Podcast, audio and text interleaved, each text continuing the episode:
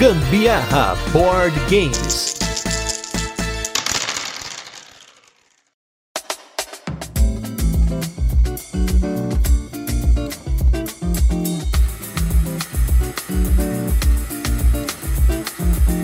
Última semana do ano de 2022, vamos fazer episódios sobre jogos pra lá de clássicos, das origens dos jogos de tabuleiro e de cartas. E o jogo de hoje é o ganhador do Spiel des Jahres mais antigo que temos na nossa coleção. E talvez você tenha e nem saiba que esse jogo é um vencedor dessa premiação. Eu sou a Carol Guzmão. E eu sou o Gustavo Lopes e esse é mais um episódio do Gambiarra Board Games, o seu podcast sobre jogos de tabuleiro que faz parte da família de podcasts Papo de Louco. E no episódio de hoje nós vamos falar sobre o Rumicube. Mas antes, como de costume, a gente vai fazer aquele resuminho de como o jogo funciona, depois a gente tem curiosidades e por fim as nossas experiências com ele. E como nós vamos ter três jogos essa semana, não vamos ter os quadros usuais por aqui, então bora falar só dos jogos.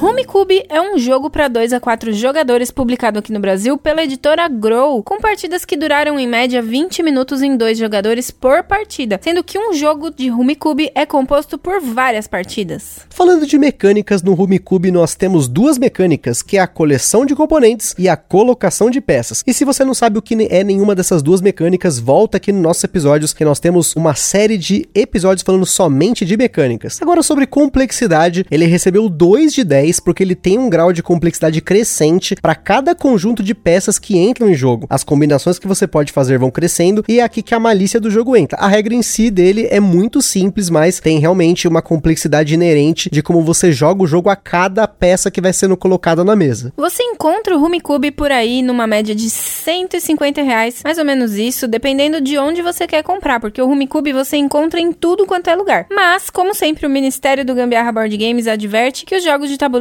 podem acender na gente aquela vontade de querer comprar tudo, mas a gente sempre recomenda que não façam isso por impulso. Sempre procurem a opinião de outros criadores de conteúdo ou formas de alugar o jogo ou também de jogar o jogo de forma digital antes de tomar a decisão de vocês. O Rumicube, por exemplo, tem como jogar no celular, no computador e em tudo quanto é lugar também. É só procurar para jogar que você tem como fazer isso de forma também oficial online. Inclusive, eu aprendi a jogar o Rumicube no celular e só depois que eu acabei comprando o jogo. O Rumicube, falando um pouquinho dele aqui, ele é um jogo abstrato da categoria de jogos Rumi, que são jogos normalmente de carteado que você pode jogar com um baralho padrão de cartas. A ideia do Rumicube é fazer grupos com trincas ou quadras de números iguais de cores diferentes ou sequências com no mínimo três peças. Mas depois que as peças estão em jogo, você pode desmontar grupos e sequências para fazer outros grupos e sequências que o jogo chama de manobras, desde que o que sobrar na mesa continue legal, ou seja, fazendo parte de um grupo com três ou quatro peças de números iguais e cores diferentes, ou sequências de pelo menos três três ou mais peças de mesma cor em sequência. A regra base dele é isso, mas tem detalhes sim. Para começar o jogo, você precisa baixar em uma única jogada, apenas usando pedras do seu suporte, uma ou mais séries que vão somar um valor mínimo de 30 pontos. Isso só vale para abertura, para você entrar no jogo. Depois disso, vale tudo. Ao invés de baixar séries ou fazer manobras, se você não puder ou não quiser baixar pelo menos uma pedra na mesa, você compra uma pedra e passa. O manual dá um limite de um minuto por jogada, mas como o jogo não vem com cronômetro nem com ampulheta, você pode ignorar essa regra. Mas se você ignorar, saiba que o tempo do jogo pode subir absurdamente se você deixar aquela análise parálises reinar na mesa. Existem dois coringas no jogo que podem substituir qualquer pedra numa série. Inclusive, caso você faça uma manobra, ele passa a valer o que você quiser na nova sequência. Porém, caso você fique segurando o seu coringa e a partida acabe, você sofrerá uma penalidade de 30 pontos. Diferente do Rumi, que você joga com um baralho padrão, aqui no Rumi Cube você tem pedras de número 1 a 13. São quatro cores de pedras, mas você tem duas cópias de cada número por cor, num total aí de 104 pedras, além dos dois coringas. Isso é importante, pois você pode não usar duas peças da mesma cor numa trinca ou quadra do mesmo número. Precisa ser de cores diferentes. Uma partida pode acabar de duas formas. A mais comum é um jogador bater, ou seja, ele usou todas as suas peças lá do seu suporte, ele abre o suporte, mostra que não tem mais peças, né? Quando isso acontece, os demais jogadores vão receber receber pontos negativos igual ao valor de cada peça que sobrou na mão daquele jogador. E então o jogador que bateu vai receber a soma dos pontos negativos da galera, só que positivo. Pode acontecer, apesar de raro, com a gente mesmo nunca aconteceu, mas o manual diz que é possível, que é o jogo terminar de outra forma, que é quando acabam todas as peças viradas para baixo que tem disponível para você comprar na mesa. Se isso acontecer, quem tiver menos pontos no suporte ganha a partida e a pontuação vai ser um pouquinho diferente. Cada perdedor vai somar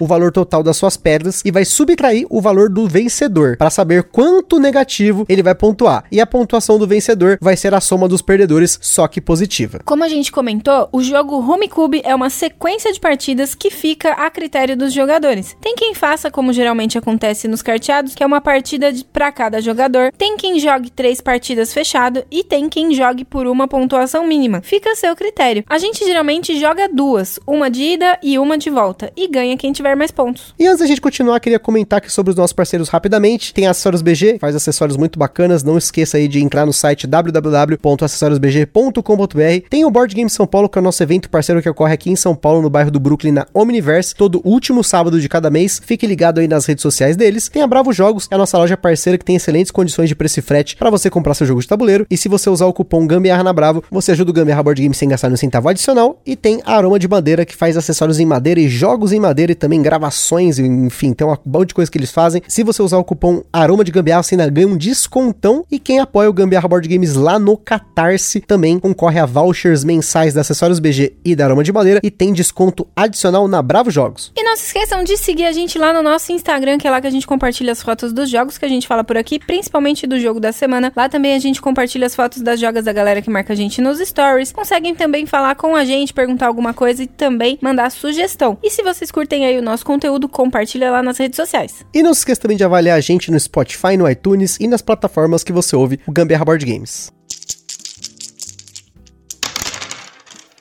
Rumicube é um jogo que foi inventado por Efraim Hertzano, um judeu nascido na Romênia e vendedor de cosméticos, escovas de dente e outros acessórios de plástico. Naquela época, a Romênia era governada por um regime comunista que proibia jogos de cartas, então Efraim pensou em fazer um jogo que usasse apenas peças ao invés de cartas e que pudesse ser um jogo para toda a família, sem nenhuma ligação com idioma, visão política, religiosa ou temática. Algo que pudesse trazer um momento de lazer para as famílias. O jogo é similar a vários jogos de cartas europeus que utilizam dois decks de cartas como Machiavelli e Vatican. Efraim fabricou no quintal da casa dele os primeiros conjuntos desse jogo que ele deu o nome de Rumicube e passou a vender o jogo de porta em porta ou mesmo de forma consignada em algumas lojas. A família Hertzano depois da Segunda Guerra Mundial se mudou para Israel e lá ele continuou desenvolvendo o jogo até então ele conseguir licenciá-lo numa escala mundial, se tornando o jogo mais vendido de Israel no mercado de exportações. Posteriormente, nos anos 70, Irvi e Arline Kossov levaram o jogo para os Estados Unidos, onde começaram a vender em lojas de presentes. Arline traduziu as regras do jogo do hebreu para o inglês e então, em 1977, Rumicube se tornou o jogo mais vendido do ano, sendo que até parte dos anos 70 ele era chamado de Rumikid por lá. Na Alemanha, ele foi lançado provavelmente entre 79 e 80, já que o jogo venceu a premiação Spiel des Jahres de 1980 como jogo do ano. Segundo o livro oficial do Rumicube, publicado em 1978, existem três versões do jogo: a americana, a internacional e a Sabra. As versões modernas do Rumicube incluem apenas as regras da versão Sabra, palavra usada para quem nasce em Israel, sem menção a outras regras, né? E existem até variações entre editoras. Fica também a curiosidade que na Turquia ele se chama OK, O-K-E-Y, e tem também variação na regra do Rumicube original. Para quem tem curiosidade de saber como funcionam as variações de regras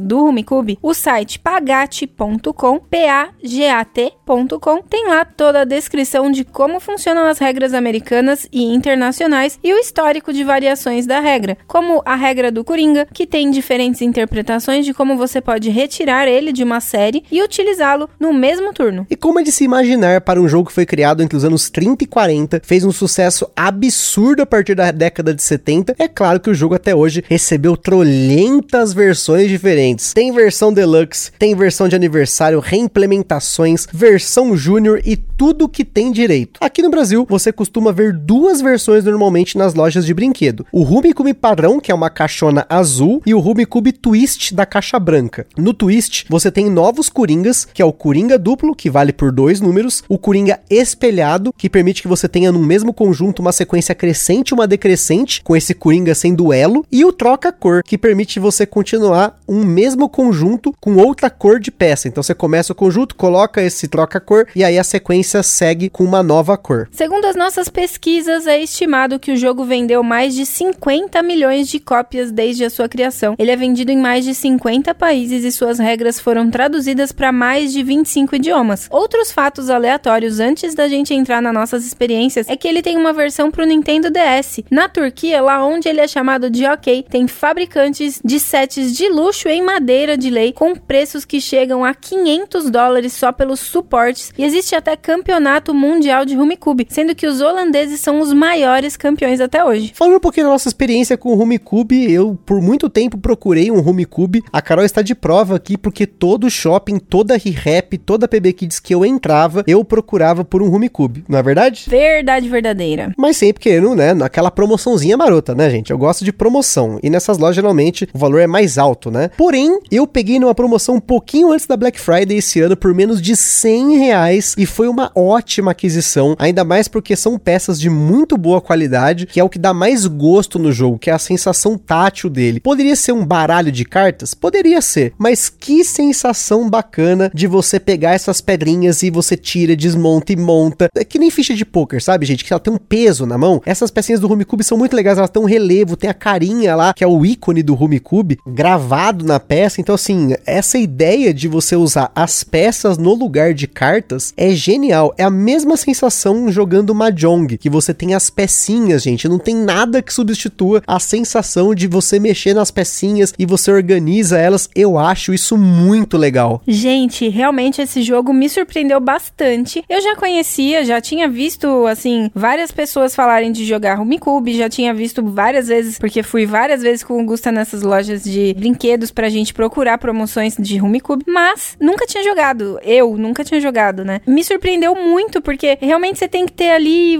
uma mente olhando para várias coisas ao mesmo tempo que tá acontecendo ali e fazer continhas no começo do jogo, coisa muito simples, mas vai muito da sua sorte, mas também vai muito da sua observância no que você tem em mão ali. Às vezes precisa ter muita atenção, não para fazer só as somas, mas para você também saber como dar sequência com uma coisa que já está na mesa, acontecendo ali na mesa. Parece muito simples só falando para vocês, ah, colocar em ordem crescente, decrescente, mas fazer essas manobras que o jogo fala não é tão simples assim. Por isso, vale muito estar tá com essa classificação 2 de 10 aí. Realmente é muito importante você tentar prever o que o seu oponente tem na mão. Isso também é muito legal, porque você tem lá as suas X peças, né? Porque você começa com 14, mas elas vão diminuindo, vão crescendo, né? Só que dependendo do que você coloca na mesa, você já pode começar a tentar prever o que o seu oponente tem na mão, né? Porque sei lá, você coloca uma sequência vermelha de 2 a 5. Se o oponente não reage a isso, é bem provável que ou ele tá segurando peça, ou ele não tem uma peça 1, ele não tem uma peça 6, 7, 8, porque senão ele poderia descer essas peças aproveitando a sua sequência, ou mesmo desmontar a sua sequência, né? É muito engraçado porque, como a Carol nunca tinha jogado, eu já tinha jogado no celular. E no celular é muito engraçado porque tem momentos que o computador, eu tava jogando mais contra o computador, né? Ele começava a fazer um monte de desmonta e monta, desmonta e monta, e é muito louco você ver isso acontecendo e depois você começar a tentar aplicar isso no jogo, que é difícil. E muitas vezes eu me eu perdi muito do celular, né? Até eu entender como o, eu poderia jogar melhor o jogo. Então, ele tem sim uma complexidade, até um blefe se você tá jogando com pessoas, porque como eu falei, você pode ficar segurando certas peças que você poderia adicionar na mesa, só para você não dar informação pro seu oponente muito cedo. Você pode, eu já fiz muito isso, de ficar segurando umas peças e aí depois, em um determinado momento, eu descer uma sequência com 5, 6 e desce mais outra, desmonta. Tipo, já teve casos de eu descer 10 peças numa única jogada, porque eu tava me preparando e estudando o que a Carol tava fazendo, para então eu poder colocar as minhas peças no jogo. É, eu não tenho essa malícia toda, não. Eu começo a juntar algumas peças ali quando eu vejo que faz sentido descer, mas já aconteceu de descer mais da metade de uma vez das minhas peças. E isso dá um alívio, assim, porque significa que você tá liberando pontos que poderiam te dar negativo, né? É, se por acaso você não for o primeiro a bater. Mas também acaba que você, tipo, tá abrindo um leque de coisas pro seu oponente começar a trabalhar também, né? Exatamente. E isso reflete bastante jogando com quatro pessoas, né? No celular eu costumava jogar contra três oponentes do computador. Então você vê que giram mais sets na mesa, porque começa o jogo com 14 pedras na minha mão, 14 na Carol. Jogando com quatro pessoas vão ter mais duas mãos de 14 para começar a girar mais as peças. Então em quatro jogadores gira muito rápido as peças na mesa. Por isso que o tempo do jogo, por mais que você tenha mais jogadores jogando, ele é praticamente igual, porque da mesma forma que você vai girar isso em dois, é como se cada um tivesse fazendo duas jogadas. Então tá girando duas vezes, né? Não sei se fez sentido isso, pelo menos para mim que deu essa impressão, né? E o único ponto negativo para mim do HomeCube é do produto em si, porque ele tem uma caixa gigante, é uma caixa exagerada. Ele podia ser uma parada mais portátil, porque até tem versões portáteis do HomeCube, mas eu não acabei não comprando uma delas. Eu acabei comprando a versão padrão mesmo da Grow, mas na real, e até se você tiver dois decks de cartas com dois jokers, né, dois coringas, você consegue jogar o HomeCube se você quiser testar, entender como o jogo funciona. Você pode jogar com um baralho, dois baralhos de cartas, né? Eu, por exemplo, a gente foi comprar uma, um set de fichas de poker que veio com dois baralhos padrão, dá pra jogar, né, o HomeCube. Então se a gente quiser jogar o HomeCube com cartas, é só usar os dois baralhos, mas gente, dificilmente a gente vai fazer isso, porque o da hora mesmo são as pecinhas, não tem jeito, gente, é o brinquedo, é complicado isso. É a sensação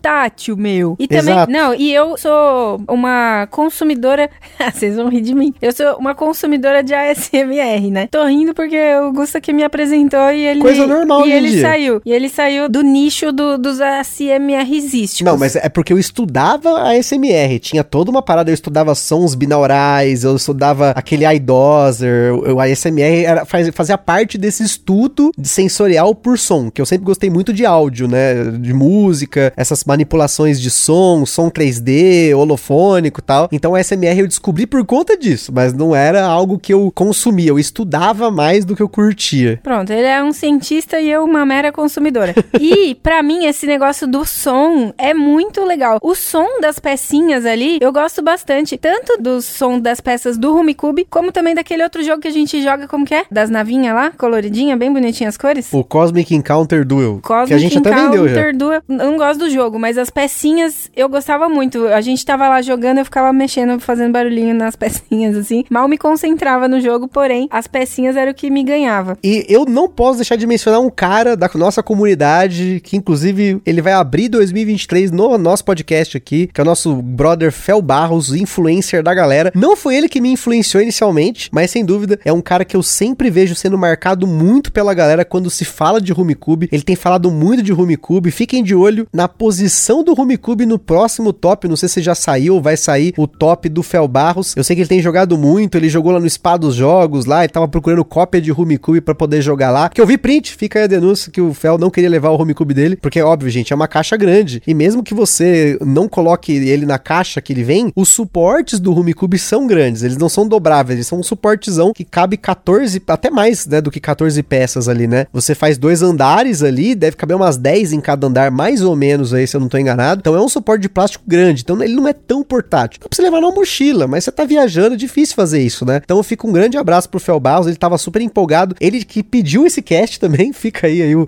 o pedido, então a gente quis fazer porque é um jogo que a gente tem jogado, assim, a gente tem jogado pelo menos a cada duas semanas, a gente joga uma partida desde que a gente comprou o jogo. Então é um jogo que, se você tiver para perguntar pra gente, ah, vale a pena comprar um Rumicube hoje com tanto jogo? Ainda mais se você achar numa promoção, vale sim a pena. Para quem gosta de carteado, de vazinhas e tal, apesar dele não ser um jogo de cartas, ele retém a alma dos jogos de cartas. Assim como o próprio Mahjong que eu citei aqui, tem essa intercambialidade de mecânicas com esses jogos de carteado, esses jogos de cartas antigos, jogos clássicos, né? Então, se você curte esse tipo de jogo, sem dúvida, gente, o Rumicube é uma ótima pedida, ainda mais se você passar a olhar esse jogo com um olhar mais, entre aspas, gamer. Eu não gosto muito de usar essa, esse termo assim, mas a gente tem experienciado muito isso, né? De pegar esses jogos clássicos e olhar com o nosso olhar de hoje em dia, né? De depois de ter jogado tanto jogo, tá produzindo esse podcast para vocês, a gente tem uma nova visão. Tanto que o episódio de amanhã também vai ter aí uma nova visão para um jogo super clássico, mas eu acho que sem dúvida que o Rumicube foi um jogo que me surpreendeu primeiro, porque eu já tava atrás dele, já tinha jogado no celular, já tava curtindo ele, mas jogando ele na mesa é muito gostoso usar as pecinhas dele, sem dúvida, não posso deixar de ressaltar isso. Mas se você achar uma cópia portátil portátil, uma Travel Edition, eu recomendo que você pegue uma dessa, mesmo que você pague um pouquinho mais caro. Eu acho mais legal porque fica mais fácil de você jogar ele em tudo quanto é lugar. Porque realmente essa caixa, gente, é exagerado. Eu acho que ela só não é a maior caixa que a gente tem aqui, porque tem a caixa do Anacrone, tem caixas desses tipo Cleópatra, mas em relação à largura, eu acho que ela é a maior caixa que nós temos aqui, hein? Fica até em cima de uma estante, com um monte de coisa apoiada em cima, porque não tem o que fazer, né? Ela ocupa muito espaço. Não, gente, com certeza vale muito a pena ter contato aí com o Rumicube, seja alugando, emprestando com alguém, ou... Dando de presente. Dando, é, enfim, alguma maneira, porque realmente é um jogo muito legal mesmo, vocês vão curtir. É até interessante para crianças, por exemplo, acho que dependendo, né, da, da idade da criança, começou a conhecer os numerinhos ali, é possível começar até introduzir um Rumicube ali para ela começar a ter, criar raciocínios com os números, né? Sim, porque você tem um raciocínio matemático aqui de criação de conjuntos, de pares, de trios, né? Acho que foi uma boa ideia, uma boa ideia mesmo. E até para você jogar, sim, geral, gente. O Rumicube é um jogo para você jogar com geral. Sim, na moral, é tranquilo de ensinar a regra, apesar da malícia dele, mas a gente tá falando de assim, de jogar o jogo, não de você dominar. Dominar é outra história. Agora, jogar o jogo, você ter aí essa diversão em família, com certeza aí o Efraim lá nos anos 30, 40 teve uma ideia sensacional. Não é à toa que esse jogo ganhou o Spiel der Jahres lá na Alemanha com tanto jogo. Apesar que na época, né, lógico, tinha bastante jogo, mas não como hoje em dia, né? Então, fica a dica para vocês aí, para vocês conhecerem o Rumicube. E, como sempre, tem no celular, teste no celular, pega aí, pode baixar aí, tá fácil, é gratuito. Você vai poder jogar o computador, né, testar o jogo aí solo para você ver como que é. Então é isso aí, pessoal. Aquele forte abraço e até amanhã. Falou, galera. Beijo, até amanhã. Quase 2023, hein? Segura.